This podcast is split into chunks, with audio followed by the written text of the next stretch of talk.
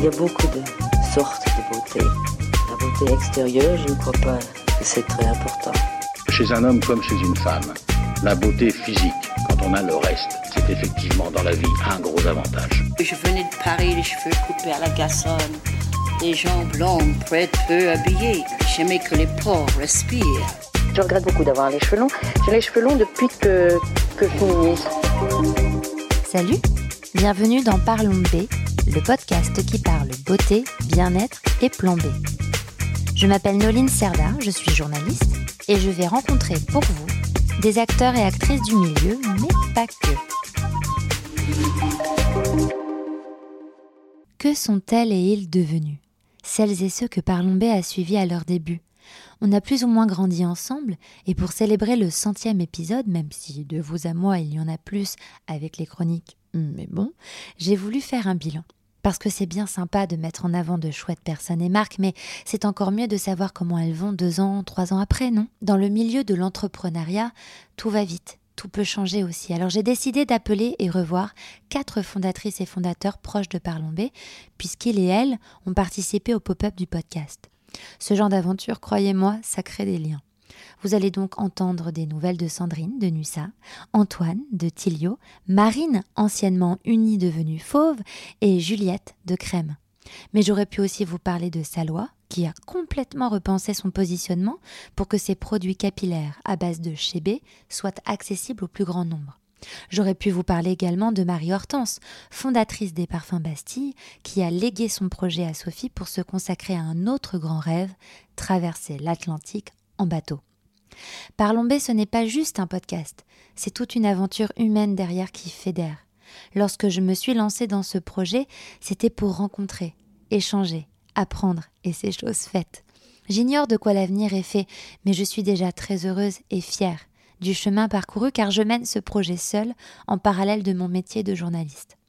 Évidemment, j'aimerais que Parlons B soit plus grand encore, plus écouté aussi, mais je savoure chaque rencontre, chaque découverte, et vous remercie, vous, chers auditeuristes, de votre grande bienveillance, de votre fidélité, de vos partages, de votre soutien. Vous prenez le temps parfois de m'écrire, de me donner vos avis, de m'encourager aussi, et sachez que ça me touche énormément. Je remercie également toutes les personnes que j'interviewe et celles qui me sollicitent spontanément. C'est une reconnaissance énorme pour Parlons B, qui, je l'espère, je le crois, est gage de qualité. Certaines d'entre vous m'ont demandé aussi de consacrer ce centième épisode à mon parcours. Je crois que c'est vous montrer une petite partie de moi en vous disant que je préfère parler des autres. Alors, pour le moment, je laisse la parole à Sandrine, Antoine, Marine et Juliette et vous souhaite une très bonne écoute.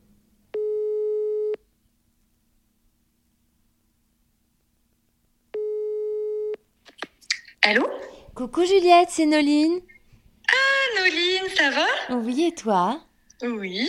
Écoute, je t'appelle parce que pour le centième épisode de Parlons B, j'aimerais euh, faire un espèce de petit bilan avec les, les marques et les fondateurs qui, ont, qui se sont lancés en même temps que Parlons B en fait.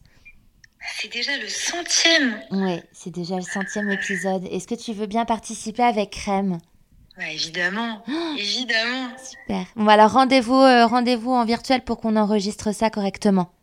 Ok, génial. À tout de suite. Peux-tu nous dire euh, euh, qu'est-ce qui s'est passé pour Crème ces, dernières, euh, ces derniers mois, ces dernières années, depuis qu'on a fait le podcast ensemble? Bah, je me souviens super bien de, de ce podcast. Euh, J'ai l'impression que c'était il y a 25 ans, mais tu m'as dit c'était il y a 3 ans. Ouais. Euh, on s'était retrouvés euh, toutes les trois et puis tu démarrais euh, le podcast. On venait de lancer Crème en financement participatif sur Ulule. C'était le tout début, on avait la tête dans les, la logistique, les envois. Depuis, il y a à la fois plein de choses qui ont changé et, et- et plein de choses qui sont immuables. La marque s'est développée. On est désormais vendu sur Internet, dans 500 officines. On est chez Monoprix, donc tu vois, ça. Oui, là où quand on s'était parlé la toute première fois, vous étiez pas, enfin vous démarchiez les pharmacies, vous n'étiez pas encore euh, dedans, il me semble. Vous alliez rentrer dedans, mais c'était les tout débuts, quoi. Oh, c'était les années Covid, ah, les confinements, les, les, tests, les vaccins. Non, ça avait été un, peu rock'n'roll. Et, et depuis, ce qui est chouette, c'est que, ben, tu sais, on, on trouve notre notre public, nos clientes, tout ça, ça, ça macère, ça se construit. Et c'est vrai que comme on propose des soins ultra naturels, mais qui sont une alternative bio aux marques dermato, ben, en pharmacie, ça fait sens. On mm. vend aussi beaucoup via Internet, parce qu'on est très axé réseaux sociaux. Mais, euh, mais ça, nous, ça permet à plein de clientes qui parfois nous découvrent sur Instagram de retrouver les produits en pharmacie. Mm. Nos métiers ont changé, même... Euh, Bon, tu sais, quand tu es entrepreneur, tu fais plein plein de métiers, mais on a, euh, on a intégré des nouveaux métiers, on a commencé à construire une petite équipe et, euh, et les choses bougent vite. Ça déménage. Ouais, c'est vrai. En même temps, moi, euh, et c'est aussi pour ça que j'ai voulu faire cette, ce centième épisode avec, avec vous et puis trois autres marques, c'est parce que vous avez été aussi présente dès le premier pop-up aussi et vous m'avez suivi euh, dans, deux d'entre eux sur les trois. Et, euh, en fait, moi, ce qui m'avait marqué au tout premier, et qui s'est poursuivi ensuite dans le deuxième, c'est que le, les, les, personnes qui venaient venaient vous voir vous. Et en fait, vous avez créé dès le début une, une communauté, enfin un vrai, euh, ouais, un vrai petit, une vraie communauté à vous. Ouais, c'est vrai que je me souviens très bien de, de, tes pop-ups super bien organisés. C'était en fait la première fois qu'on rencontrait nos clients. Bah ouais, la euh, première fois que vous étiez en physique en fait. Ouais, mm. on, on leur parlait évidemment sur, de manière quotidienne parce que moi, ce qui m'a le plus marqué avec Crème, c'est que je venais de marques un peu plus institutionnelles, qui étaient un peu plus, comme on dit, top-down, c'est-à-dire que la marque dit quelque chose, mais il n'y a, pas de réponse possible de la part de la clientèle, à part un numéro vert que tu n'appelles jamais sur ton produit. Et nous, il y a ce dialogue permanent. Euh, et en fait, la clientèle a beaucoup changé dans sa manière de parler aux marques. C'est-à-dire que nous, ça se passe beaucoup, beaucoup, par exemple, via Instagram et Facebook, où on va avoir euh, pré-achat, pendant l'achat ou même post-achat. Euh, j'ai acheté ça, est-ce que je on est bien d'accord que je peux mixer trois gouttes avec euh, la nain. Euh, j'ai mon ado qui voudrait me piquer ma crème. Est-ce que c'est OK pour des peaux un peu plus jeunes? Et, en fait, euh, bah, c'est... il y a aussi des mails, bien sûr, mais Insta, nous, parfois, on répond des voice notes, tu vois? Donc, c'est hyper surprenant pour. Ouais, j'avoue. Ah, mais on nous parle, mais c'est. Bah, en même temps pour nous, c'est presque plus simple d'expliquer les choses à, l'oral. Et là, c'était la première fois que ça s'incarnait vraiment. Et c'est bah, chouette. Et on essaye d'avoir un dialogue euh, permanent, d'être très honnête et en même temps très pédagogue. Parce que ce qui est génial, et c'est ce que tu participes vraiment à démocratiser, c'est qu'il y a vraiment une montée en connaissance du grand public mmh. sur le soin de la peau, euh, qui est vraiment hallucinante. Hein, euh, moi, je, suis impressionnée de la connaissance des filtres solaires, euh, des, des molécules, de voilà. Alors, et parfois de l'information, de la désinformation. Euh, chacun prêche pour sa chapelle, mais mais il y a ce désir d'apprendre que je trouve hyper impressionnant. Euh, parce que en fait c'est assez scientifique finalement donc c'est chouette de voir qu'il y a autant de personnes qui ont envie de s'intéresser à ce qu'elles se mettent sur la peau Mm. Et nous, le but, c'est on essaye toujours de pas. Tu sais, il y a eu un peu la vague des, euh, des marques Dr. Brands très gourou. Mm. Euh, ça. Euh, et moi, ce que je ressens, c'est que la clientèle nous dit c'est un peu fatigant en fait. Moi j'ai 50 ans, euh, qu'on me dise ah non, surtout pas. Hein. En fait, je, je, sais un peu globalement quand même c'est bon, bon, pour la peau. Je, je suis pas née de la dernière pluie. Par contre, ce qui m'intéresse, c'est d'un peu mieux comprendre les choses ou les dessous de comment vous fabriquez, euh, comment aussi, l'entrepreneuriat, ça intéresse aussi beaucoup. Et puis comme on est euh, autofinancé et que ça peut être, on n'est pas du tout les seuls, mais ça peut être atypique dans le paysage actuel. Euh, bah, il y a ce côté aussi, bah, racontez-nous en fait comment vous faites à petite échelle pour partie d'une idée, ensuite la déployer. Mmh. Et alors, quels ont été les grands... euh, euh, là, tu as parlé que vous avez agrandi l'équipe, mais j'allais dire, quelles sont les, les grandes évolutions euh, de, de, de, de la marque? Et Qu'est-ce que, est-ce que vous avez changé des choses? Est-ce que vous avez changé... Qu'est-ce qui... Ouais, la vie de il y a crème. plein de choses qu'on n'a pas changé Ouais. finalement, parce que c'est ça qui est difficile. Tu as envie de tout le temps tout changer, euh, mais il faut enfin, rester stable quand même sur les fondamentaux, que sont, bah, tu vois, nos engagements pour euh, le bio, le naturel, puis tout ce qui est hypoallergénique, on est sans allergènes, sans conservateurs. Donc tout ça, c'est vraiment le fil conducteur, les probiotiques dans tous les produits, des textures hyper sensorielles.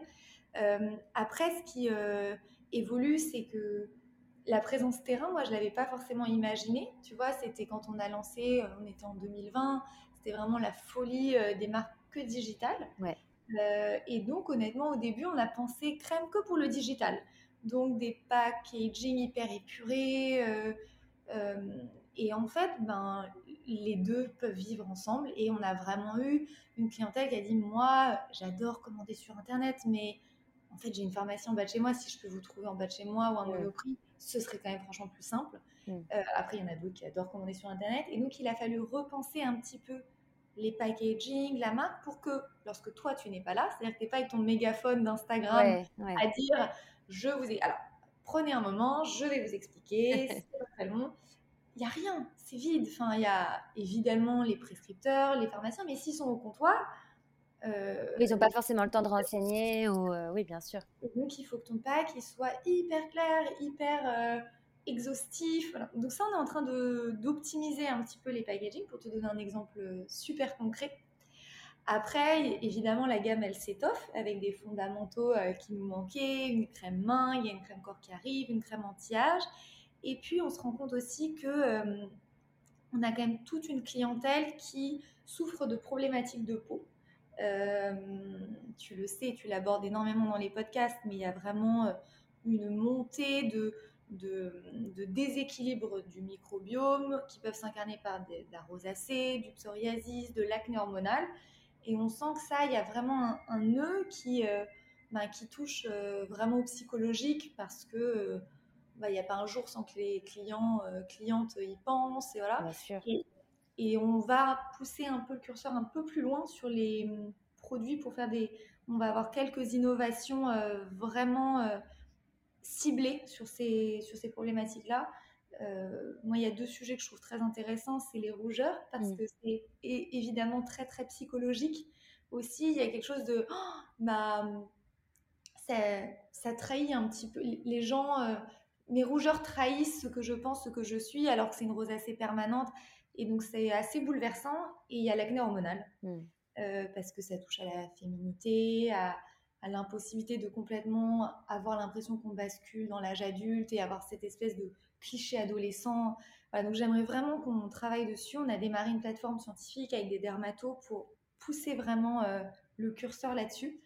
Et. hum, et voilà, et après, il y a toute la partie humaine, hein, parce que tu vois, quand on t'a vu, on n'était que deux. Ouais, Euh, ouais. euh, vraiment, vraiment que deux. Euh, donc il y a bah, préserver cette association. C'est le- presque ce qu'il y a de plus précieux parce que tu vois, on est amis avec Marie Mm. et puis la vie avance et, et- et C'est quoi se- le secret justement pour préserver ce duo? Alors, bah, tu vois, hier soir jusqu'à 1h du matin, on a, on a notre feedback mensuel euh, qui est autour d'un verre et euh, c'est pas facile parce que tu sors du boulot, puis on est amis, donc tu as envie de parler d'autre chose, mais on se force à, on a chacun, chacune pris des petites notes et euh, on, s'oblige vraiment à, à se dire ce qui nécessiterait d'être amélioré. Euh, La communication, en fait, hein, comme un couple. euh, à chaque fois que tu vas avoir un, un petit, un petit accro, on, se le note et on sait qu'on va avoir cette espèce de, d'espace-temps libre Mm. pour dire les choses. Mm. Euh, la confiance, mhm. en fait, toujours se dire que quand c'est pas tes sujets, tu as l'impression que ça n'avance pas, que c'est pas bien fait, etc. Mais se dire que l'autre n'était pas aux Bahamas euh, les trois mois passés, donc euh, globalement, tu as vu qu'il bossait comme un dingue, donc c'est qu'il a d'autres priorités. Ouais. Euh, mais bon, tu le sais, il y a l'association, enfin, je, crois que c'est la deuxième raison de d'arrêt de d'aventure entrepreneuriale. Donc ça, j'ai vraiment conscience que c'est extrêmement précieux bah, cette entente folle qu'on a. Et puis après, il y a construire une équipe. Ça, c'est pas facile. Passer le bébé et embarquer tout le monde dans son bateau. Et, et en même temps, c'est magique de se dire c'était une idée, c'était un petit dossier déposé au, greffe de Paris. un 24 décembre, parce qu'on avait déposé ça un 24 décembre 2019. Et aujourd'hui, déjà, ça fait vivre des personnes, presque des familles. Et, euh, et ensuite, on, bah, on, est tous dans un bateau euh, qui vogue bien. Mmh. Euh, ça, c'est c'est ce qui a vraiment changé. Ah. C'est vraiment extraordinaire. De, quand on sent, tu vois, on fait une, une, une, réunion mensuelle où tout le monde raconte un petit peu ses résultats, ce qu'il fait. Et quand tu sens que tu pourrais presque te taire et que quelque chose te, enfin, survit et est en train de, de grandir, ça, c'est vraiment beau, je trouve. C'est intéressant. Antoine euh, de Tilio a dit la même chose, c'est que lui, là, il est en train de penser à d'autres projets, euh, tout en gardant Tilio à côté. Mais en tout cas, là, il a essayé, il, m'a dit, je suis partie en vacances pour la, pour la première fois pour essayer de voir aussi si Tilio peut s'en sortir sans moi, enfin voilà, si ça peut continuer. Et en fait, je pense que oui, c'est ça aussi l'étape quand on crée quelque chose, c'est de voir que euh, bah, son bébé devient un, un ado qui peut se débrouiller. Et en tout cas, euh, ouais, c'est hyper intéressant ce que tu dis. Mmh. Et, euh, et, tu as aussi euh, ben, tous ces moments de grâce où tu pensais avoir la vérité absolue sur ce qui avait de mieux. Et en fait, on te propose quelque chose de bien mieux que ce que tu avais imaginé. tu vois, là, on a une, une, fille extraordinaire qui est arrivée dans l'équipe comme, comme, directrice artistique. Je me dis, c'est extraordinaire le pouvoir du, de la force collective. Cette idée n'aurait jamais pu sortir de ma tête comme ça. Peut-être que si on n'avait pas échangé, elle n'aurait pas pu non plus sortir de sa tête, mais à deux, on donne naissance à, à quelque chose d'un peu plus grand. Hmm. Euh, non, non, vraiment construire une équipe, euh, c'est pas évident parce que tu n'es jamais vraiment formé à ça. Il euh, n'y a aucune école qui forme, franchement, même les écoles de management ne forment pas franchement à ça. c'est beaucoup, beaucoup d'écoute. Euh, mais je trouve qu'on entre dans une ère de, de, crème qui va être une aventure collective et qui est, qui est très intéressante. Ah, alors du coup, c'est quoi la suite? Est-ce qu'on peut parler d'une suite? Ah bah la suite, alors elle va être vraiment française parce que tu vois, euh, on se pose beaucoup la question parce que quand, quand tu sais, ça, ça, rayonne quand même les marques françaises à l'international. Euh, donc on est beaucoup contacté pour de l'export, mais de partout. C'est fou quand même, cette, cette, aura de la beauté française, du Vietnam, de Corée. Et hum, on s'est vraiment fait la promesse de, pour l'instant, se concentrer sur la France parce que euh, c'est un marché très exigeant, très concurrentiel, avec des clientes finalement très expertes. Mmh. Euh, et on se dit, avec Marie, il y a encore beaucoup à faire, tu vois. On est dans 500 pharmacies, il y en a 22 000 en France. Donc avant d'être vraiment euh, en bas de, de, chez nos clientes, il y a de la marge. Et si tu arrives en France, franchement, tu peux vraiment y arriver dans pas mal d'autres pays. Mm. Parce que voilà, il y, a ce, en plus, il y a ce no bullshit en France qui est, qui est l'examen ultime. Euh, parce qu'il y a tellement, on est tellement euh, au, cœur du réacteur de la beauté que euh, ben, les clientes, elles en ont vu. Quoi. Donc il va falloir vraiment leur, leur apprendre des choses, leur apporter des choses dans la salle de bain. donc vraiment, tu vois, les deux prochaines années vont être complètement dédiées à arriver en bas de chez nos clientes et à construire ce portefeuille vraiment de, de références très pointues qui vont, euh, qui vont pouvoir vraiment traiter des problématiques. Et, et j'espère que dans 2-3 ans, euh, je pourrai te raconter plein de belles choses lors de, lors de la saison 3 de Que sont-ils devenus sur, Prime Video. non, c'est chouette. Après, on a, nous, avec Marie, on est on est presque plus Industry Nation que Startup Nation. Euh, ce qui nous fait vraiment rêver, c'est de, c'est de construire notre usine et de fabriquer. Euh, donc ça, on le sait, c'est un rêve, on, va, on va le faire. Euh, aujourd'hui, en fait, comme la plupart des marques, même les immenses marques, on a des sous-traitants, ce qui est absolument génial parce que c'est des experts plus, plus, plus, plus, plus de la formulation. Euh, on a nos propres formules, mais ensuite on les fait fabriquer par des grands experts du style, des grands experts du solide, etc.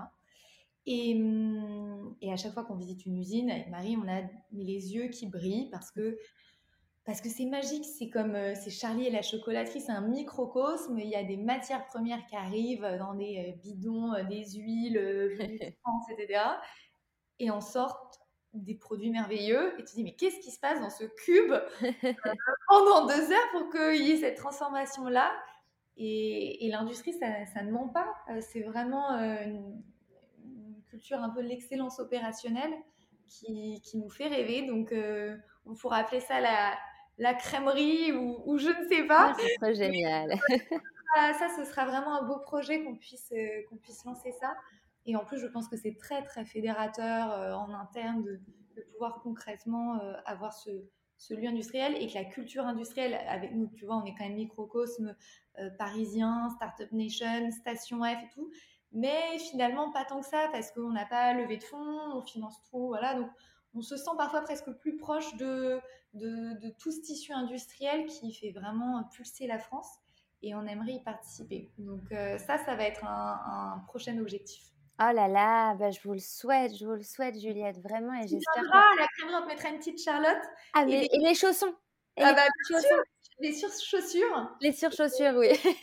en usine, tu peux pas monter ou descendre un escalier sans tenir la rampe, donc on te rappellera à l'ordre. et ben franchement, j'ai hâte que ce jour arrive parce que ça sera très bon signe pour vous et ça voudra dire aussi peut-être que si on, que Parlons B existe encore et qu'on en fera un épisode ensemble. Mais bien sûr qu'on qu tournera depuis, euh, depuis la crèmerie. Ah, génial. Merci infiniment, Juliette, pour ton temps et pour cette, euh, ce petit bilan. Merci, Noline. Merci. À bientôt. Salut Marine. Salut Noline. Bienvenue au Studio Fauve. Merci beaucoup. C'est beau, c'est immense. Eh bien, écoute, ravi que ça te plaise. Bienvenue dans ce magnifique lieu sur lequel on travaille maintenant depuis quasiment dix mois. Oh là là, c'est canon. Alors, bah, ça tombe bien parce que moi, je voulais te voir pour le centième épisode et je voulais qu'on fasse un point, un bilan sur euh, les marques qui ont suivi Parlombé dès le début et que Parlombé a suivi. Et euh, toi, tu as vraiment beaucoup de choses à me dire, je pense. Ah là, je vais avoir pas mal de choses à te raconter, effectivement. alors, à la base, moi, je t'ai connue avec Uni. Oui, complètement. Et alors là, d'un seul coup, ça devient Fauve. Et écoute, ça s'est, transformé, mais, mais t'es pile dans le bon timing, puisque, écoute, on l'a annoncé que dimanche dernier.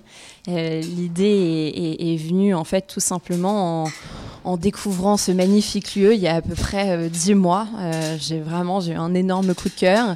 J'avais toujours eu envie de réinventer l'expérience autour du poêle, euh, en plus de la maison, mais dans, dans, dans un lieu un peu un peu sympa euh, de, de, soins. Ouais. Et en fait, quand j'ai vu ça, je me suis dit, euh, il, était, il était alloué et je me suis dit, il faut que j'y aille. Quoi. Ah, trop bien. Il faut que j'y aille. Donc en fait, euh, tout est allé assez vite, puisque j'ai dû prendre une décision, je crois, en même pas 48 heures. Okay. C'était assez fou. C'est assez, c'est assez bizarre aussi, parce que tu te dis voilà, j'ai fait Uni avec quasiment déjà deux ans euh, à l'époque, euh, une très belle croissance et j'en étais vraiment ravie. Euh, et, mais tout ça m'a fait poser plein de questions et puis en fait j'ai eu envie d'un coup de changer de chemin, de me dire en fait je, on va faire ça. Finalement, euh, mm. On va euh, modifier un petit peu la trajectoire du nid et de se dire on va être beaucoup plus dans skincare que ce qu'on a fait. C'était déjà quand même. C'était déjà que... pas mal. Ouais, d'accord. C'était que... déjà pas mal, mais tu vois, aller encore vraiment plus loin. Ok. Euh, et avoir vraiment une gamme de skincare euh, autour du poil. Vraiment, pour le coup, c'était vraiment ça l'ADN que je voulais donner dès le départ. Mm -hmm. Mais il y a deux ans, je connaissais pas aussi bien le marché. Bah ouais, je tu connaissais pas aussi bien les fournisseurs. Bah, voilà, bien sûr. complètement. Ouais. Ah, J'étais pas du tout ce Et en fait, en deux ans, c'est fou à quel point tu es riche d'apprentissage. Et, et c'est que maintenant, et j'aurais même pas pu le faire avant, que j'ai pu vraiment aller au bout de ma vision. Tu vois. Mm -hmm. Et du coup, c'est vrai que j'ai un peu tout envoyé balader en me disant, bah, en fait, on, on va faire on va, on va aller encore plus loin, on va faire encore mieux. Et donc Uni c'est, vient de se transformer pour devenir Fauve. Et, et Fauve, du coup, c'est la marque de soins euh, pour, euh, pour vraiment bah, prendre, bah, prendre soin de ses poils, tout simplement. Mais alors, donc, et en quoi c'était important de changer de nom aussi? C'était pour une nouvelle page, un nouveau, même un nouveau livre, plus bah, qu'une nouvelle ça. page d'ailleurs. C'est un nouveau, ouais, c'est, c'est, c'est un nouveau chapitre, ouais. un nouveau livre qu'on va écrire. Et je pense que je ressentais aussi le besoin de, voilà, de, de couper et de donner un nouvel élan, un nouvel élan à la marque. Et c'est sûr que avec le lieu en plus, Ouais. ça donne envie de, de changement en fait. C'est canon. Bah alors là, on y est. Il y a plein de travaux partout et vous ouvrez pourtant bientôt. Mais ça va. on ouvre dans 14 jours. C'est ouais. ça, c'est ça. Mais ça va bien se passer. Ça a Oui, l'air. j'en euh, doute pas. Écoute, j'ai une très belle équipe euh, avec moi. J'ai évidemment pas fait ça toute seule, je me doute. comme Je tu me peux doute. douter. Non, en tout cas, euh, vous, vous verrez ça du coup dans 15 jours. Mais c'est vrai que ce que j'aperçois, c'est très beau. Donc là, on est dans l'espace vente. Oui, Euh, complètement. on va, tu gardes quand même les soins euh, que, que l'on connaît de Uni. Il y a des nouveautés. Comment ça se passe? Complètement. Écoute, on a, on a gardé vraiment nos best-sellers. Donc, Mm. nous, les deux best-sellers qu'on avait chez nous sur la partie skincare, c'était le sérum SOS, poil incarné, et euh, l'huile fauve, Mm. qui était en fait, tu vois, un petit peu une transition. Ah, mais oui, Eh tu- oui. vous l'aviez déjà Ouais, appelé l'huile fauve. déjà, on avait déjà le nom, mais euh, sans forcément de se dire qu'on allait complètement changer. Ouais. Mais tu vois, c'est ça qui a fait aussi le, le tilt. Et puis en devenant un très, une de nos meilleures ventes aussi, euh, je pense que je me suis dit, en fait, euh, le nom est déjà tout trouvé. Mm, mm, mm, Donc on est venu garder, euh, garder ces produits-là tout en reformulant. Euh, on est venu aussi euh, les améliorer en fonction des retours clients, en fonction de ce qui marchait. Et puis notamment la crème universelle, on est revenu un petit peu la transformer euh, pour euh, la, la renommer aussi en crème soin régulateur et qui va avoir vraiment une seule action précise qui est de ralentir la repousse de poils. Ok, d'accord. vraiment très ciblé et beaucoup plus puissant euh, que ce qu'on avait euh, à l'époque. Et puis après, il y a d'autres soins qui vont venir euh, s'ajouter. Tu vas avoir une crème ultra, ultra apaisante qui est là justement pour réduire tout ce qui est rougeur et Mm. irritation pour le coup. Après épilation. après épilation ou après épilation définitive Mm. aussi, parce qu'en général, tu as tendance à être assez rouge. Et puis, on est venu compléter ça avec un masque. Euh. Un masque réparateur euh, intense qui, pareil, euh, notamment sur les petites zones de, de peau sensible ou quand tu viens te faire épiler ou, ou, ou même te raser, tu es rouge écarlate. Mm. Ça arrive, c'est Je vrai. sais pas si tu vois ce fameux moment où, où tu te dis je vais sortir de chez moi et c'est le moment où tu te regardes dans la glace et tu t'enlèves les poils de sourcils entre les yeux, etc. En last minute et tu te dis t'es rouge, juste rouge. très rouge et tu te dis mais pourquoi j'ai fait ça juste avant de partir? Tu vois ce, ce moment-là et en fait c'est en pensant à ça qu'on s'est dit mais il faut absolument qu'on ait un Mm, masque Des soins apaisants. des hyper masques, euh, hydratant qui est enrichi en acide hyaluronique euh, vraiment pour conserver euh, euh, conserver l'eau etc et, et, et donc tu les laisses poser et tu viens vraiment diminuer cette rougeur et c'est ça qui est c'est ça qui est trop bien. Euh, et après tu vas avoir une brume rafraîchissante pour tous ceux qui sont un petit peu flemmards aussi et Mhm. qui n'ont pas envie de se tartiner de crème.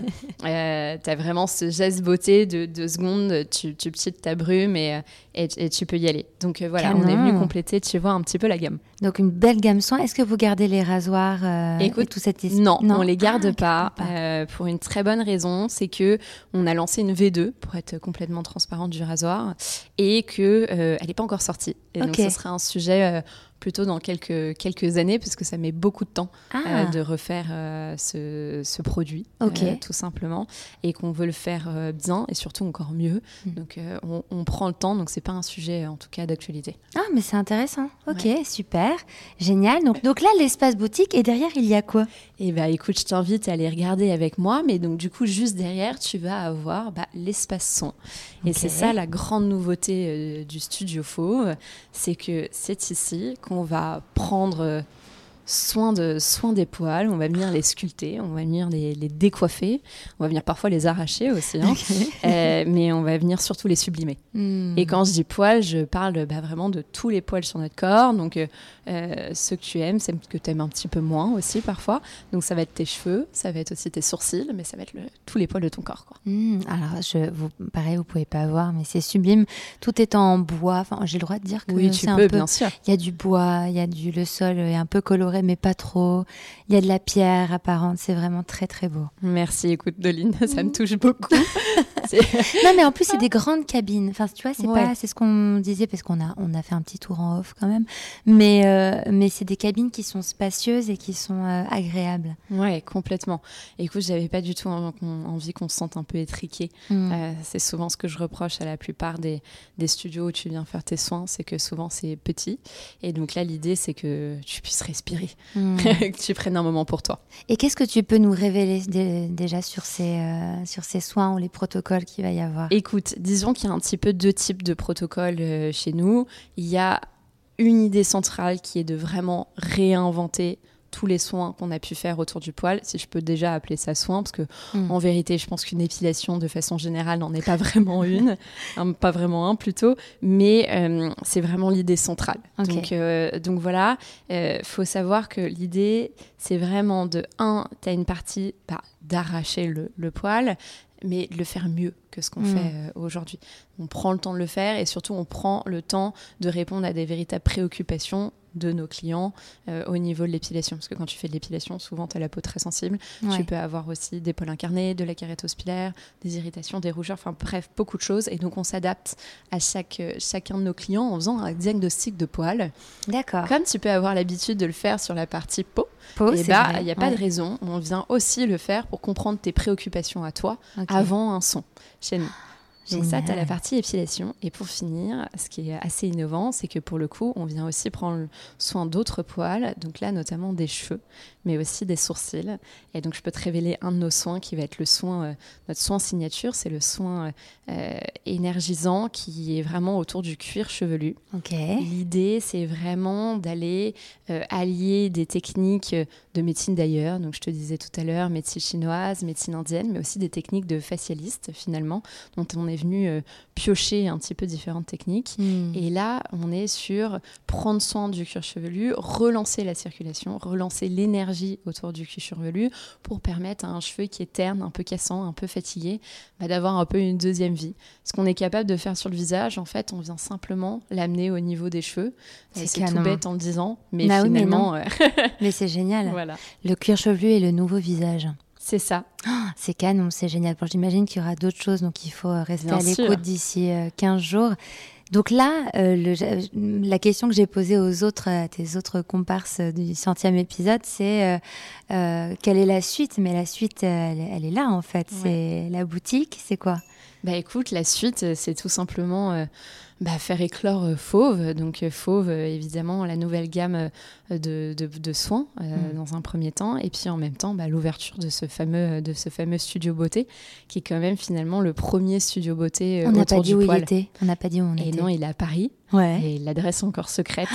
On la dévoilera Central. dans quelques jours. C'est central. Mais effectivement, euh, c'est central. Et puis, euh, si vous vous baladez dans Paris euh, et si vous voyez un gros tigre sur une Oui. devanture, vous savez que c'est chez nous. C'est là. Il faut dire qu'on peut. ouais, on peut- Il y a un très beau gros tigre avec écrit fauve, donc on peut oui, pas. on passe pas à côté. quoi. Voilà.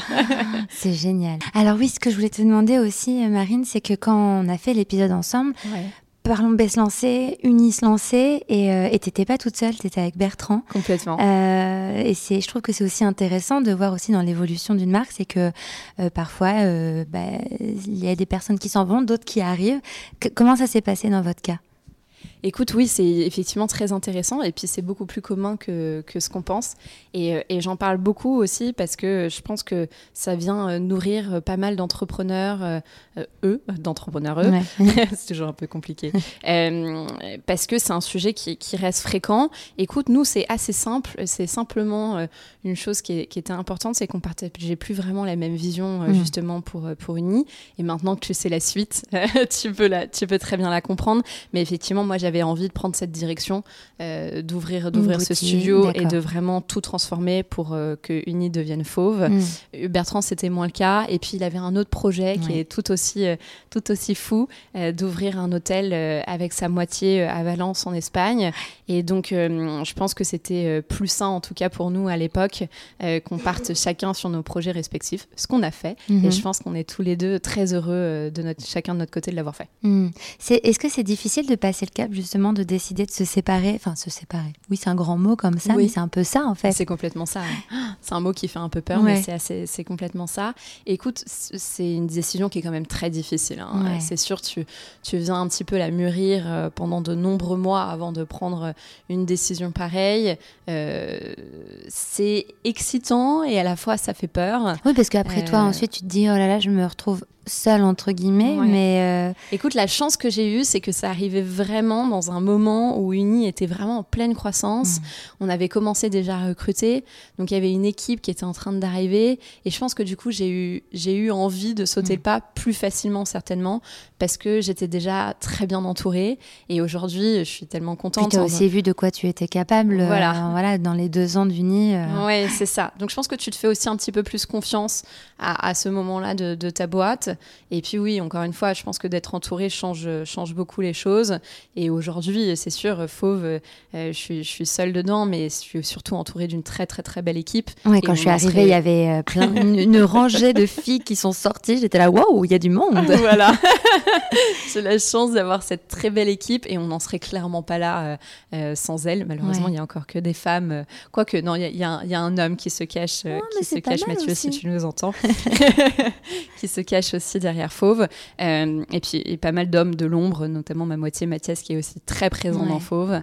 Euh, et en fait, je pense que sans ça, évidemment, j'en serais, j'en serais pas là. Je leur dois énormément, j'en profite pour les remercier parce qu'ils ont tous énormément bossé. Il a fallu être quand même un peu schizophrène pendant dix mois, c'est-à-dire Ouais. continuer la croissance d'Uni, Ouais, accompagner nos partenaires, parce qu'on a quand même plus de 200 points de vente en France avec Uni. Il a fallu faire ça tout en continuant de créer et imaginer Fauve.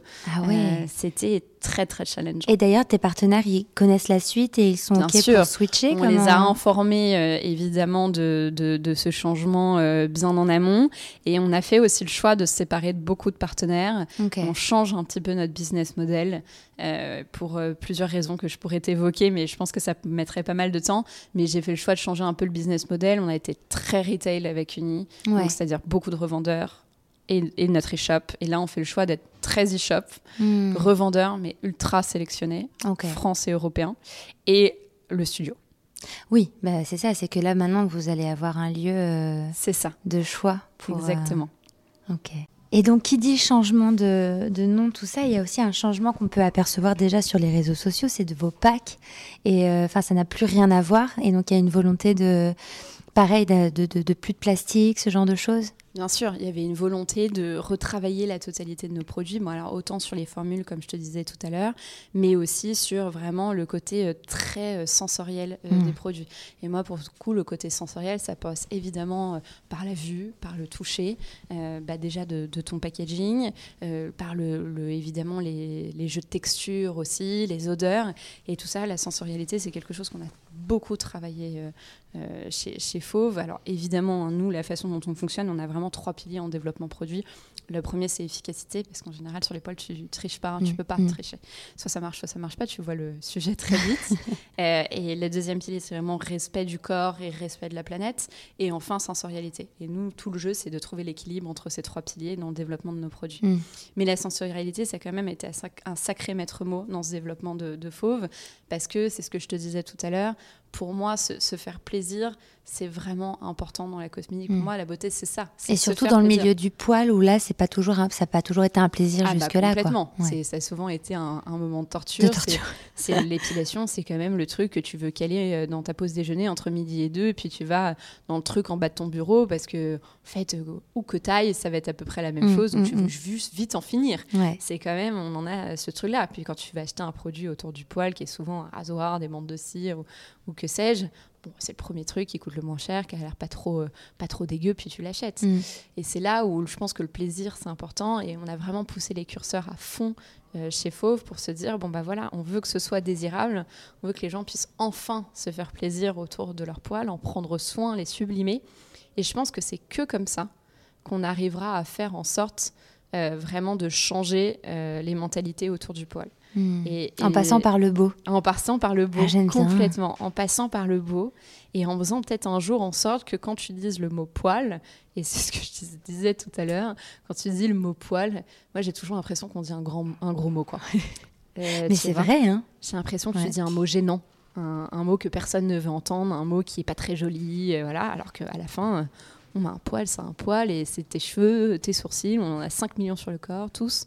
C'est enfin, rien, quoi. Mm, mm. et donc, autant, tu vois, le, sublimer, et je, suis assez convaincue pour moi que si en faisant, en faisant rentrer le poil dans la beauté, dans nos routines beauté, en faisant presque le cœur de nos routines beauté, ce qui est quand même plus ou moins le cas aujourd'hui, sauf qu'on n'en parle pas, que c'est un sujet vraiment qui se cache un peu dans nos salles de bain, c'est là où on va changer les choses. Hmm. C'est là où vraiment il va se passer quelque chose et peut-être que dans, j'espère un tout petit peu grâce à nous, mais dans quelques décennies, euh, tu vois, quand tu quand auras, quand auras peut-être Noline un ado ou pas, ah, ou, je ne sais pas, un tes proches que tu verras avoir un ado, euh, peut-être que lui ou elle euh, aura moins de questions autour de ses poils et moins ce côté j'en ai un, je l'enlève tout de suite de n'importe quelle côté manière. Honte et on cache. Le côté honte, on cache, etc.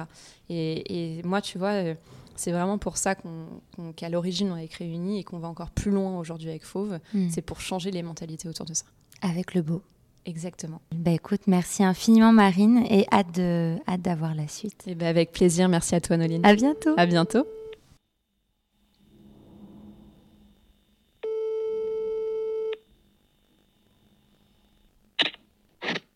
Oui, allô? Ouais, salut Antoine. Salut, ça va? Ça va et toi? Ouais, super, super. Écoute, je t'appelle parce que ben, je t'appelle parce que je voudrais euh, célébrer euh, le centième épisode de, de Parlons B et pour ça, je, j'aimerais refaire un petit bilan avec les marques avec lesquelles j'ai commencé euh, les épisodes et j'ai évidemment pensé à Tilio. Bah, trop cool, trop cool. Tu veux qu'on fasse ça maintenant? Ouais, t'es partant? Bah, Allez, vas-y, on fait ça. Allez, go. Quelles sont les nouvelles du côté de Tilio? Ouais, donc beaucoup de choses, hein, beaucoup de choses euh, en, deux ans, c'est vrai. Euh, bah, déjà, bah, pour commencer, on va dire, pour, euh, pour expliquer les choses simplement, bah, d'un point de vue commercial, les choses ont pas mal évolué, puisque aujourd'hui, on compte plus de 10 000 clients. Attends, en, rappelant peut-être ce qu'est Tilio, si les gens n'ont pas encore oui, l'épisode. oui, tout à fait. Bah, Tilio, en fait, ce sont donc, nous, on, développe des compléments alimentaires qui vont s'adapter à différents besoins, euh, qui vont aller euh, de l'anxiété jusqu'aux problèmes de sommeil, voire des problèmes de perception de la douleur. Et la grande spécificité de la marque, c'est qu'on va utiliser des dérivés du chanvre, donc tout ce qui est les cannabinoïdes, donc toutes les molécules qui sont dans le chanvre. Le chanvre et le cannabis, c'est la même plante. La différence entre les deux, c'est que dans le chanvre, on a moins de 0,2% de THC, le THC, qui est la molécule psychotrope, est, illégal en France. Donc nous, on n'utilise pas cette molécule-là. Euh, et ensuite, l'autre spécificité de la marque, c'est qu'on va coupler justement les molécules de cannabinoïdes aux plantes dites adaptogènes, donc aux plantes anti-stress. Et donc avec des docteurs en pharmacie, des laboratoires spécialisés, on va faire des synergies avec des produits qui vont être des huiles, euh, des gélules, des sprays, des tisanes, qui vont s'adapter à différents besoins. Euh, et ensuite, après, bah, les grandes valeurs de la marque, ça va être euh, bien sûr l'efficacité des formules, mais aussi du coup la traçabilité et le bio. Euh, Là-dessus, on va assez loin puisqu'on a notre propre plantation chanvre euh, dans le nord de la France. Et enfin, pour conclure, bah, la grande valeur de Tilio, c'est l'élégance. On veut venir récompenser ce geste de sentir mieux, de sentir bien, par un rituel qui se veut élégant. donc voilà pour, pour t'expliquer ce qu'on qu'on fait concrètement. Et est-ce que c'est volontaire que tu n'utilises pas le terme de CBD euh, Ouais, c'est totalement, euh, totalement volontaire, euh, puisque en fait, euh, ce serait un peu simplifier un peu trop ce qu'on ce qu'on fait, puisqu'en fait, nous, on utilise vraiment toutes les molécules qui sont présentes dans le chanvre. dans le chanvre, donc c'est vrai qu'il y a le CBD, hein, qui est vraiment la, la, la, molécule qui a été très en vogue en 2021-2022, qui aujourd'hui est toujours en vogue bien sûr, mais, on, mais la presse en parle peut-être un peu moins. Et, euh, et, en fait, nous, on utilise aussi d'autres molécules comme le CBG, le cannabigérol, qui est excellent pour les inflammations, le CBN, le cannabinol, excellent pour le, sommeil. Euh, on utilise des terpènes euh, qui sont en fait ce qui va donner le goût et les odeurs au chanvre et qui vont avoir des vertus aussi très intéressantes, soit sur la douleur, soit sur la relaxation, soit sur le sommeil voilà, c'est un travail assez complexe qui est réalisé. Et même pour, euh, pour un peu pour conclure et pour, euh, pour t'expliquer concrètement euh, ce qu'on fait, il, nous arrive même en fait de planter des variétés de chanvre spécifiques pour des produits spécifiques. C'est-à-dire que pour notre produit à base de CBG, donc cannabigérol, donc ça c'est un produit pour les douleurs, pour la récupération musculaire, donc très apprécié des seniors ou des sportifs. Ben, en fait, on va en amont, on va planter une variété de chanvre qui va être riche en CBG, de façon ensuite derrière à pouvoir faire un produit justement qui va être riche en CBG. Donc voilà pourquoi en effet euh, volontairement j'utilise le terme cannabinoïde, euh, puisqu'il y a, tout un travail qui est, euh, qui est réalisé en amont pour, euh, pour bosser non pas que le CBD mais d'autres molécules. Et alors tu parles de traçabilité, mais est-ce que euh, tu, vous pouvez à nouveau, enfin vous pouvez extraire en France ou comment ça ouais. se passe?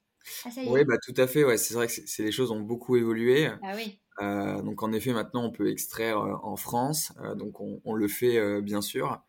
C'est vrai qu'on pouvait pas le faire avant. Avant, on devait exporter notre matière première en Suisse pour ensuite l'importer de nouveau.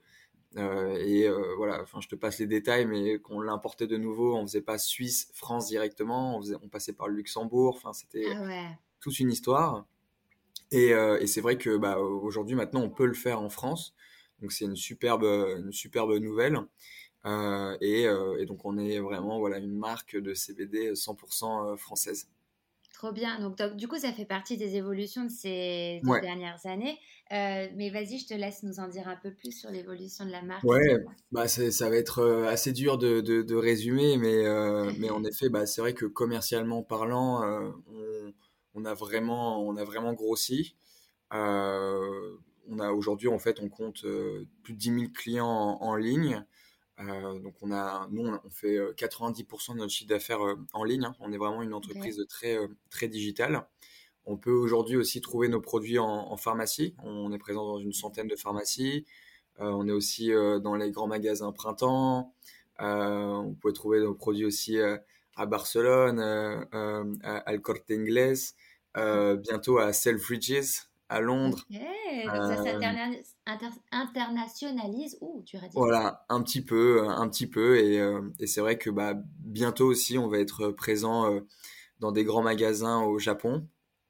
Donc, okay. euh, donc là-dessus, c'est vrai que c'était un petit peu un, un rêve d'ailleurs, ça, puisque je le disais un peu en rigolant au début que bah, quand, quand on crée en fait une marque premium 100% française, qu'on avait un très très fort potentiel euh, pour s'exporter en, en, en, Asie dans le futur.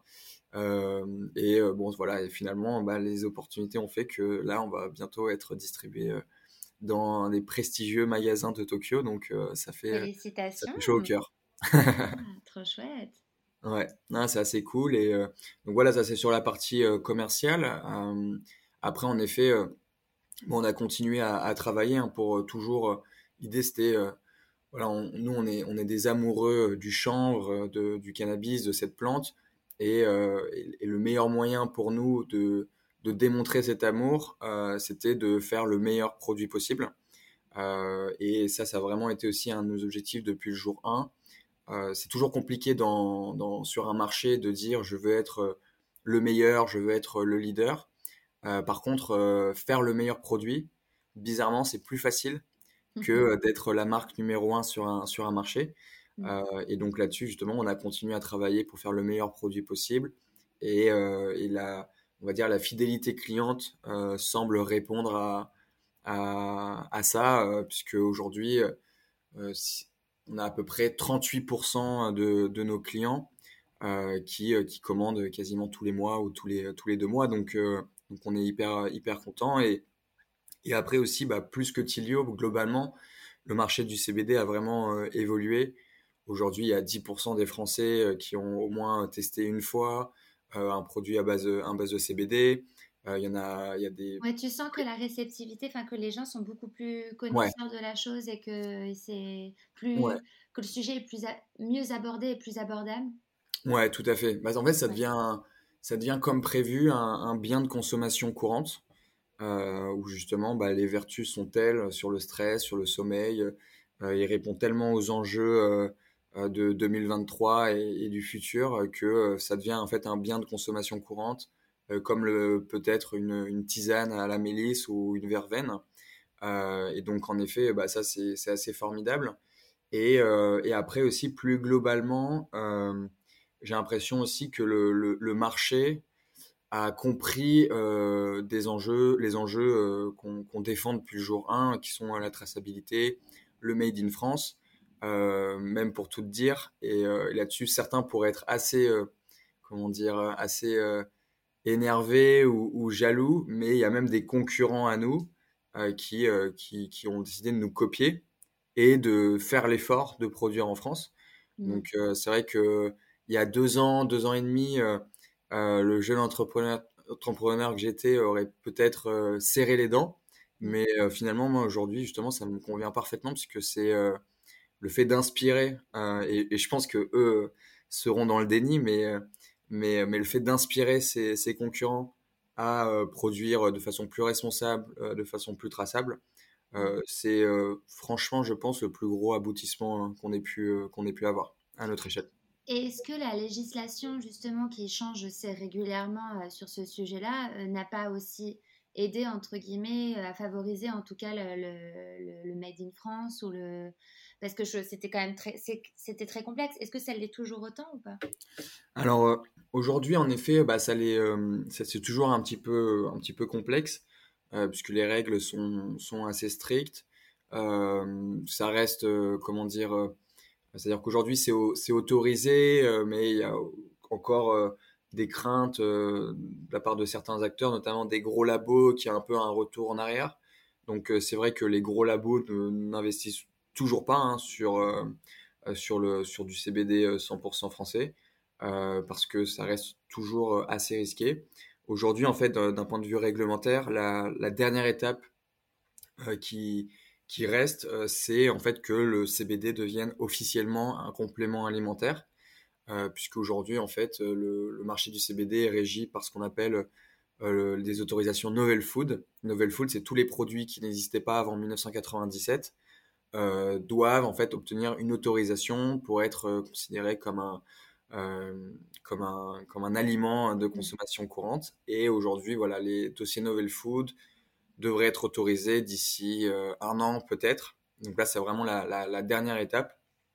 Et ça va être une dernière étape assez intéressante, justement, bah parce qu'il risque d'y avoir une, une, deuxième vague ou troisième vague euh, de d'adoption en fait des produits à base de CBD à, ce moment-là, euh, puisqu'il y a encore aujourd'hui beaucoup de pharmacies euh, qui peuvent être réticentes, mmh. beaucoup de distributeurs qui peuvent être réticents de par cette réglementation qui n'est pas encore totalement claire. Mmh. Mmh. Ok. Donc du coup, euh, quel est le, le, next step pour toi? Quel est pour, euh, pour Tilio? C'est quoi le... Parce que visiblement, tu as quand même franchi plein de trucs dont tu rêvais, comme aller au Japon, etc. c'est quoi, quoi la prochaine étape? Bah, la, la, la, prochaine étape, pour, euh, pour tout te dire, c'est aujourd'hui en fait, je pense que la mission numéro un de Tilio a été remplie. Euh, c'est-à-dire de faire un produit euh, de qualité, euh, faire un produit 100% français, inspirer voilà, une, communauté, voire même des concurrents à produire en, France. moi, je, pense que le gros du travail a été fait sur Tilio et qu'il serait peut-être intéressant de, de, diversifier l'offre, voire de créer une autre entreprise sur un marché qui a besoin d'un de, qui répond aux mêmes problématiques, euh, c'est-à-dire euh, euh, problème de traçabilité, problème de qualité, personne qui produit en France. Et donc ici, bah, je, je, je, te, je, te, le dis en, en avant-première. en septembre, je lance une nouvelle marque qui va être spécialisée justement dans les champignons médicinaux. J'en étais sûre que tu allais me parler des champignons. J'allais te le dire, les champignons. Ah là là, c'est un vrai sujet, les champignons. C'est marrant. Ah, c'est un vrai sujet. Euh, et peut-être qu'on en avait parlé, peut-être il y a déjà il y a deux ans, je sais plus. Je, pas qu'on en ait parlé tous les deux. Je sais plus. C'est quelque chose que bah, que moi je, je, je, suis de près depuis euh, depuis assez longtemps, euh, que je consomme aussi. Euh, donc les champignons, hein, c'est quoi hein? Ce sont des bien sûr donc des champignons, hein, que, ce qui est le plus classique. sauf qu'en effet certains champignons environ 10, euh, vont être considérés comme médicinaux ou fonctionnels ou adaptogènes. Euh, il y a énormément de termes qui, qui vont les définir. Que tu utilises en microdosage, du coup alors ça, va être, ça peut être utilisé en microdosage, donc à petite dose tous les jours, ou en macrodosage, euh, à forte dose sur une cure euh, courte, ou en cure, euh, tout simplement de, de 3 mois.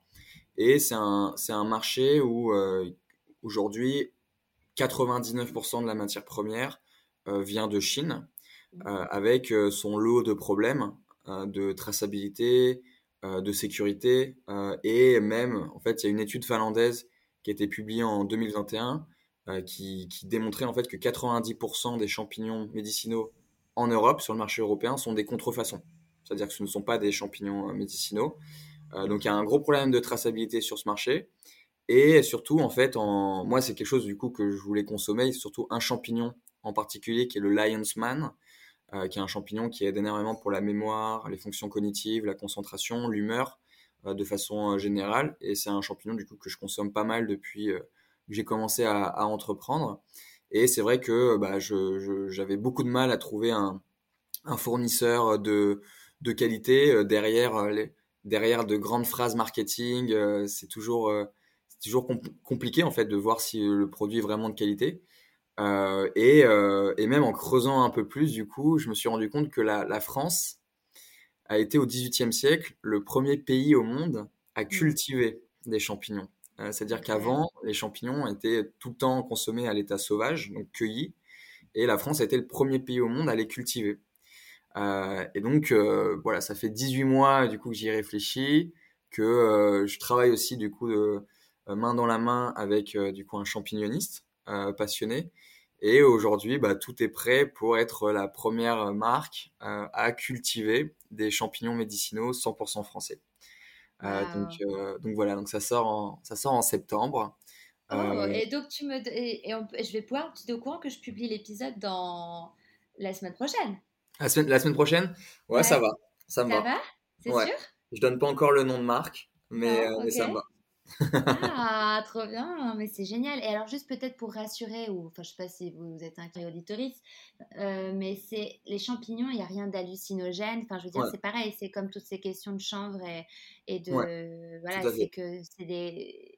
Enfin, je te laisse expliquer. Du coup. Ouais, ouais, tout à fait. Hein, c'est euh, donc, on est, donc et même pour aller plus loin, aucun, voire euh, très très peu euh, d'effets euh, secondaires, surtout en, microdosing. Donc ça n'a rien à voir avec les champignons, champignons hallucinogènes. donc en fait, les champignons hallucinogènes, ils ont une, molécule qui est la psilocybine, qui justement en fait va avoir un effet psychotrope, psychédélique même, qui d'ailleurs est de plus en plus à l'étude, hein, notamment aux États-Unis, au Canada, qui, euh, plus que les études, est utilisé euh, en Amérique latine ou d'autres d'autres d'autres continents depuis très longtemps pour des questions justement de santé mentale, de sens de, de, vie. et, donc, et donc ça, sûrement dans le futur, ce sera utilisé, c'est quasiment sûr, pour, pour des problèmes de dépression, pour le problème de santé mentale.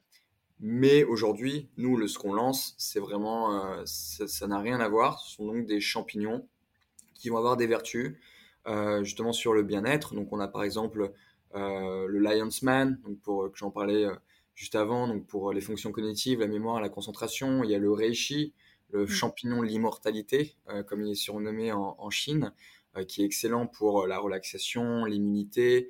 on a le Chaga, qui est un super antioxydant. Euh, le cordyceps pour l'énergie et la libido, euh, avec, euh, avec une, fameuse anecdote en 1993, l'équipe de l'athlétisme féminine chinoise a tout raflé au championnat du monde d'athlétisme et elles étaient soupçonnées du coup de dopage. Et en fait elles ont démontré qu'elles n'étaient pas dopées. C'est juste qu'elles ont fait des cures de cordyceps, à forte concentration. Et ce qui a développé en effet puisque en fait c'est un champignon qui développe de l'énergie et de la libido et qui a développé en effet des hormones euh, supérieures à leurs concurrentes. Euh, et c'est pour ça qu'elles étaient soupçonnées de, dopage. Euh, mais du coup, voilà, elles ont tout raflé à ces, championnats et, c'est un champignon qui est énormément utilisé par des grands champions, des grands marathoniens, des grands sportifs et, qui est aussi fortement conseillé en cas de problème de, libido. donc, donc, voilà, ça c'est un champignon hyper intéressant qui a fait aussi beaucoup parler de lui avec une série euh, qui est sortie il n'y a pas longtemps qui s'appelle euh, The Last of Us, qui est inspirée d'un jeu vidéo, où les scénaristes, par fainéantisme sûrement, sont dit comment on va appeler ce champignon parasite euh, qui, qui infecte le monde? Ah bah tiens, on va l'appeler la cordyceps. Donc, Mmh. euh, Ah, j'avais euh, jamais fait le lien. Ouais, c'est ça, ouais. Oui. c'est- c'est- Parce qu'en fait, c'est vrai que le cordyceps, aujourd'hui, donc il y a, il y a- il y a le cordyceps militaris et le cordyceps sinensis. Le cordyceps sinensis, c'est historiquement, du coup, euh, le champignon comme on, comme on peut le trouver à l'état sauvage. Le militaris, c'est celui qui est cultivé. Et en effet, ce champignon à l'état sauvage est un, est un champignon qui va infecter une fourmi. Et la fourmi va se transformer petit à petit en champignon, en fait. Et euh, c'est pour ça que ça a inspiré justement les scénaristes de The Last of Us, euh, puisque The Last of Us, c'est l'histoire d'un champignon parasite euh, qui transforme les gens en zombies, en gros. Euh, donc, Et qui euh, ressort par la gauche et tout, c'est dégoûtant. Ouais, voilà, c'est assez, euh, c'est assez dégoûtant et, et réaliste, donc c'est c'est pas mal. Et, euh, et en effet, voilà, donc, donc les champignons, c'est- c'est hyper intéressant. Euh, Et d'ailleurs, euh, il y a un documentaire euh, que tu connais sûrement, mais sur Netflix, si ça vous intéresse, qui s'appelle Le Ouais. Fantastic Fungi. Et pareil, qui est fascinant et qui montre à quel point euh, on sait encore très peu de choses sur le, su- sur le sujet et qu'en fait, c'est l'avenir. Enfin, Ouais. c'est le passé, le présent, l'avenir. Les champignons, c'est assez fou. Et Ouais. on pourrait, je pense qu'on va régler bien des. Mais même, j'ai vu qu'il y avait un champignon peut-être pour décomposer le plastique. Enfin, il y avait vraiment des trucs. Il y a plein de cas d'usage. Il y a plein de cas d'usage. Tu peux en faire du textile aussi, euh, du cuir. euh, euh, Des, pa- effet. des packaging aussi, euh, ça se fait Ouais. de plus en, de plus en plus, c'est-à-dire qu'on Ouais. cherche en beauté et en cosmétique, euh, euh, pas que, mais en tout cas en cosmétique, des, des- des solutions pour être moins Ouais. comment dire, mauvais, enfin avoir un impact moins Hmm. mauvais. Et c'est vrai que les champignons seraient une solution. Ouais, exactement. Exactement. Ah, trop bien. Ouais, donc, euh, donc voilà, donc on lance ça en septembre et euh, avec euh, une, une réelle volonté, en tout cas moi personnellement, de vraiment être leader sur, sur ce marché. Tu gardes Tilio ou à côté quand même? Je garde Tilio, c'est-à-dire qu'aujourd'hui Tilio voilà, est, est rentable, roule, on a, on a une bonne clientèle, on a une équipe qui est en place, qui, qui, qui gère super bien la, la, la, la boîte. Euh, et, euh, et d'ailleurs, il y a eu un, j'ai fait un petit test euh, personnel puisque je suis parti presque trois semaines en vacances durant le mois de mai pour voir comment roulait le business sans ma présence et ça roule très très bien. Donc je pense qu'on est, on est prêt pour justement, en tout cas moi, me concentrer un peu plus sur ce nouveau, ce nouveau projet. Et, euh, et quand je parle voilà, de, de- d'être leader, c'est vraiment en fait de tout de suite euh, prendre, on va dire, le, le leadership sur ce marché pour faire comprendre euh, que c'est quelque chose qu'on peut faire en France ou en Europe euh, et que euh, ça va être très important pour que ce marché soit adopté, y ait de la qualité. Qu'il y ait vraiment de la qualité parce que vraiment, euh, 99% de ce que tu trouves aujourd'hui sur le marché, et, je pense aussi pour ce nouveau projet, je pense que je vais pas mâcher mes mots, c'est de la merde en fait, c'est de la contrefaçon. Et, et ça, il n'y a rien de pire en fait pour, euh, bah, pour, pour aller à l'encontre d'un marché, euh, pour que ce marché marche, pour que les, les gens puissent comprendre le potentiel qu'ont les Les champignons sur le bien-être. ouais. Il faut de la qualité euh, et, et il faut des résultats. Donc, euh, donc, euh, donc voilà, donc euh, hâte de, de commencer et, euh, et, et ça, va être, ça va être sympa. Trop bien. Donc la suite euh, au prochain épisode est littéralement, c'est-à-dire qu'on va faire un épisode ensemble, j'ai bien l'impression. Bah, avec plaisir. Ah, trop bien, trop bien. Ok. Je te remercie Antoine. Bah, merci à toi. Merci. À très vite. Ouais, salut Noline. Ciao. Salut.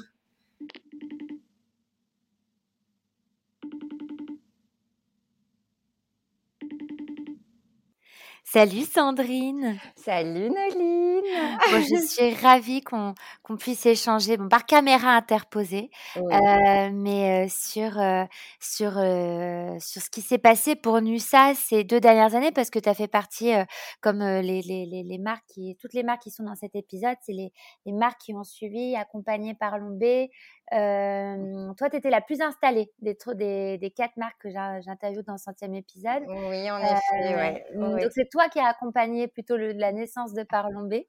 Oh, tu es trop Euh, gentil. oui. Et Trop puis tu as participé au pop-up. Bref, c'était Oui, c'est important pour moi de, de t'avoir. Donc comment tu vas et comment se porte Nusa Bah, écoute, je vais très très bien. Nusa se porte très bien aussi. On va souffler euh, là dans quelques semaines notre septième, euh, notre septième petite bougie. Donc euh, c'est génial avec euh, avec beaucoup, beaucoup de, choses et de développement pour, pour la marque. Donc, je suis ravie. L'aventure continue. Et alors, quelles sont ces, ces choses, quelles sont les évolutions? Parce que nous, on a échangé, on a échangé je pense que c'était il y a deux ans euh, au moins, euh, ou un an et... Oh, si, il y a deux ans. Oh, il y a deux ans. Il y a deux ans. Parce que c'était vraiment les débuts de Parlombé, et là, on va bientôt être en, à la troisième année. Mmh. donc, quels sont les, les... qu'est-ce qui s'est passé pour Nusa ces dernières années? Alors, euh, alors, pour NUSAC, qu'est-ce qui s'est passé? Ça a été surtout le développement à l'international. Donc, euh, on a ouvert beaucoup de pays, dont euh, l'Asie, où on a eu un accueil extraordinaire, au Japon. on est rentré dans une chaîne de magasins qui s'appelle Isetan, qui est une chaîne de magasins hyper prestigieuse. On pourrait comparer à la Samaritaine ou au Bon Marché à Paris, pour celles qui connaissent. donc, du coup, ça, c'était vraiment quelque chose d'assez incroyable parce que ce sont des magasins, alors au-delà des marques très installées, très connues, ils prennent très peu de petite marque entre guillemets.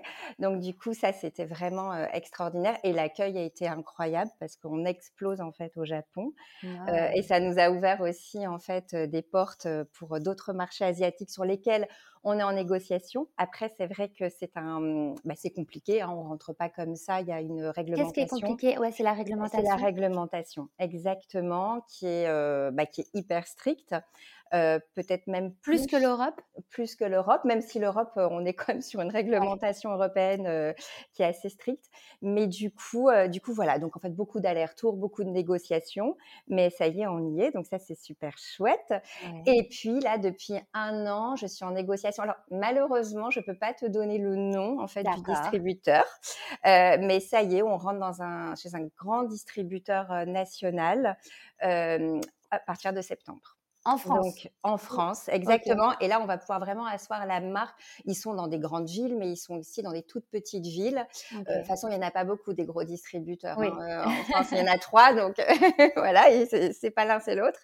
Euh, et, du coup, ça, c'est génial parce qu'on va pouvoir aussi arriver dans des. Enfin, on est déjà dans des grandes villes, mais dans des petites villes où c'est pas forcément. Enfin, voilà, tout le monde n'habite pas à Paris, Marseille, Lyon. donc, et parfois, il faut faire aussi une demi-heure de route. Donc, ça va permettre aussi d'arriver dans ces villes-là et, que les clientes puissent découvrir la marque et puis bah, voilà, tester les produits et, voilà.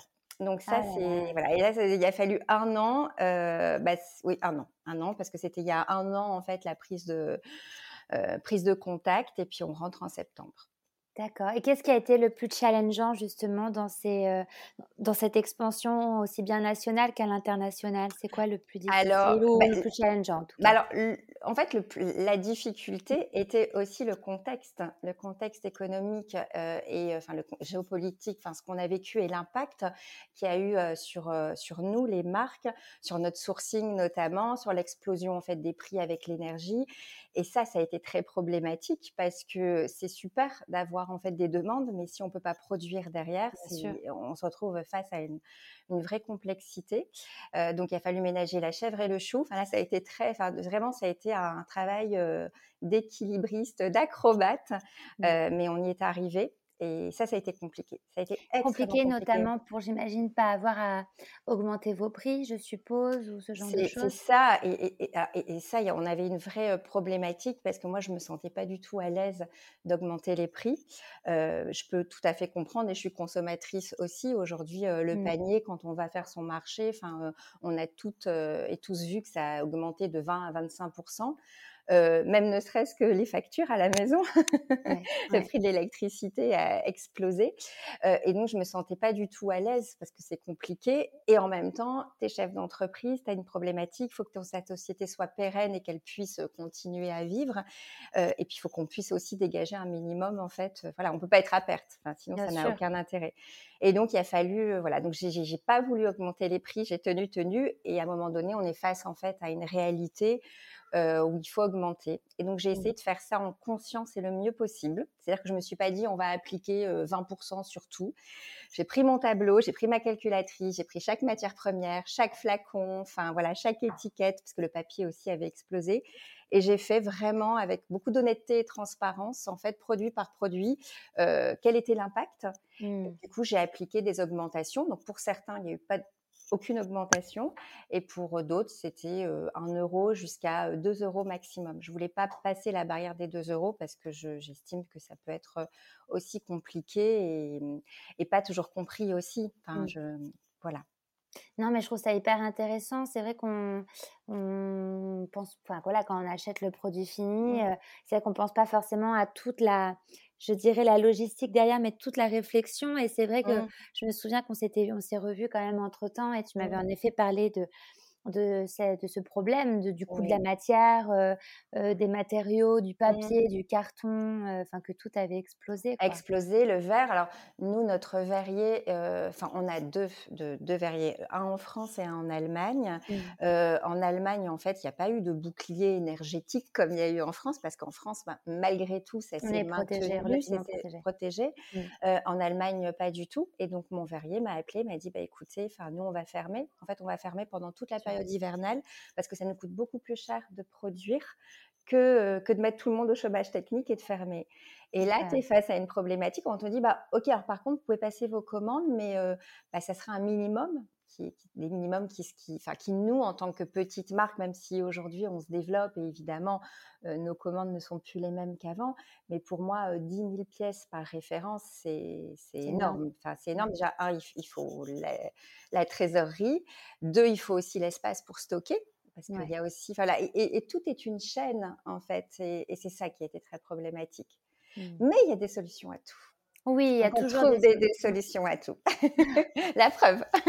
La preuve. Et alors, tu as parlé du Japon et que tu avais reçu euh, un fort engouement. Est-ce que tu sais ce qui plaît euh, là-bas euh, de chez Nusa? Qu'est-ce Alors, je, je pense qu'au-delà de Nusa, il y a déjà une première chose, c'est qu'ils sont, euh, on a cette aura, il n'y a rien à faire. En fait, la, la France reste. Alors, on, on- nous, on est très très râleurs, hein, on critique beaucoup et, et- et parfois à juste titre et parfois peut-être pas. On est peut-être un. Peu dur aussi avec nous-mêmes, euh, les Français.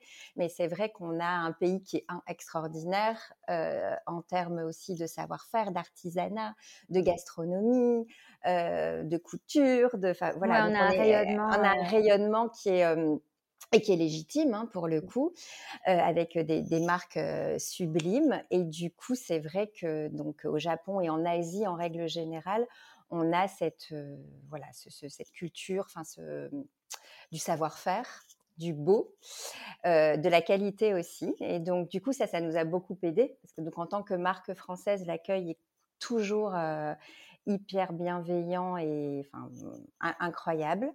Euh, et après, je pense que ce qui a plu, donc au-delà de la marque, donc déjà son, son univers, Mm. univers qui est planté en fait autour de la marque, qui, qui est assez épuré, qui est, enfin voilà, qui, qui plaît beaucoup au Japon. Et puis les engagements les engagements et, euh, et la qualité des produits. Je, je, je, je- je Déjà, je pense quand même. je l'espère, mais aussi nos engagements. Ils sont euh, voilà très. Alors c'est un pays, enfin un tout petit pays, et ils sont assez incroyables parce que en termes de, de technologie, ils sont ultra avancés. Ouais. Euh, mais ils- en termes d'écologie, il y a encore beaucoup, beaucoup, beaucoup de. Ah Oh, ils apprennent très. Oui, oui, oui. Oui, alors en fait, comme c'est un pays, ils sont très, euh, comment dirais-je, ils ont peur des microbes, mais Mm. énormément.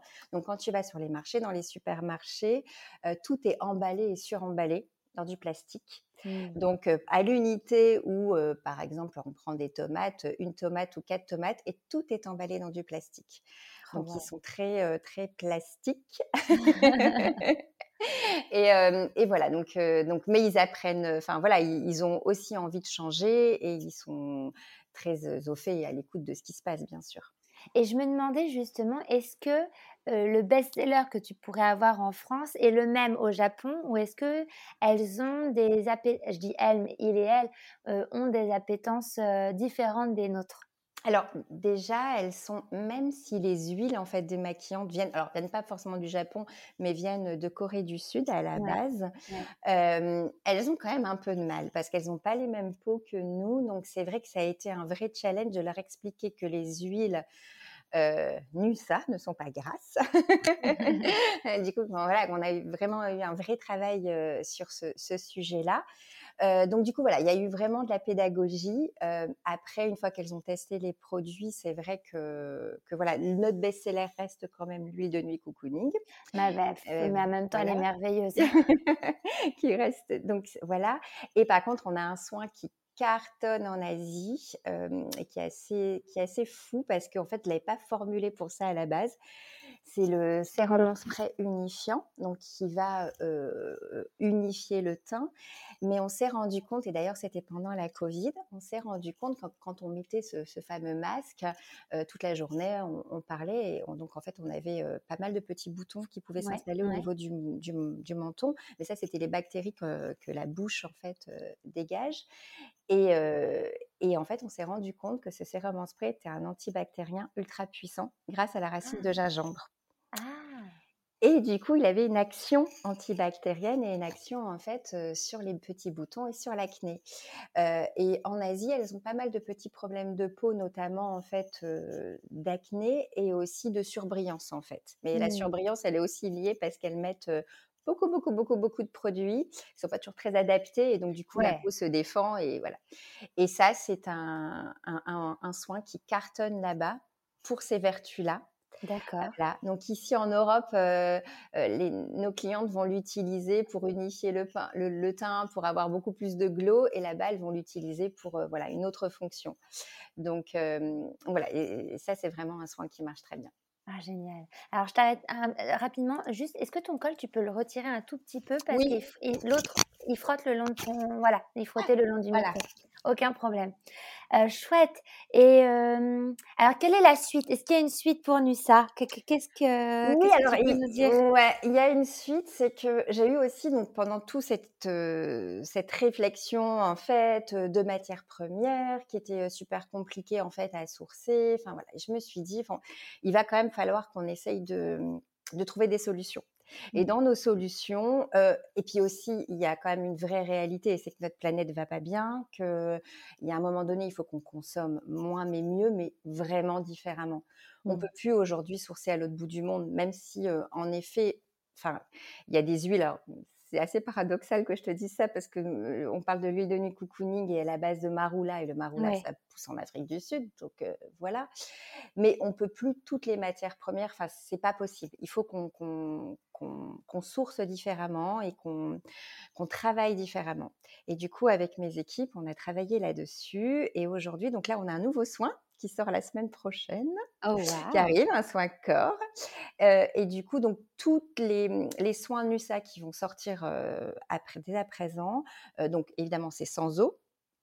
mais que ce soit des gommages corps, que même des masques visage. Donc, ce sont des formules un peu baume en huile, donc sans eau.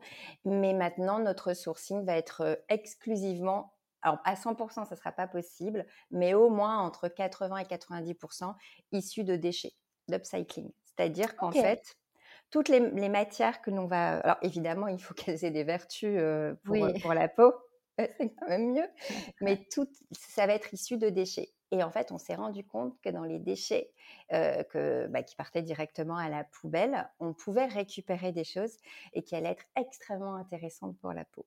Donc, du mmh. coup, voilà. Et donc, notre nouveau soin, donc je peux te le dire parce que euh, là, c'est, il va être commercialisé. Euh, voilà. Donc, c'est, un gommage corps, c'est un gommage désinfiltrant corps au marc de café donc qui est 100% mmh upcyclé, qu'on a récupéré auprès de, restaurateurs, d'hôtels, donc dans le sud de la France, puisque notre laboratoire est à côté de Grasse.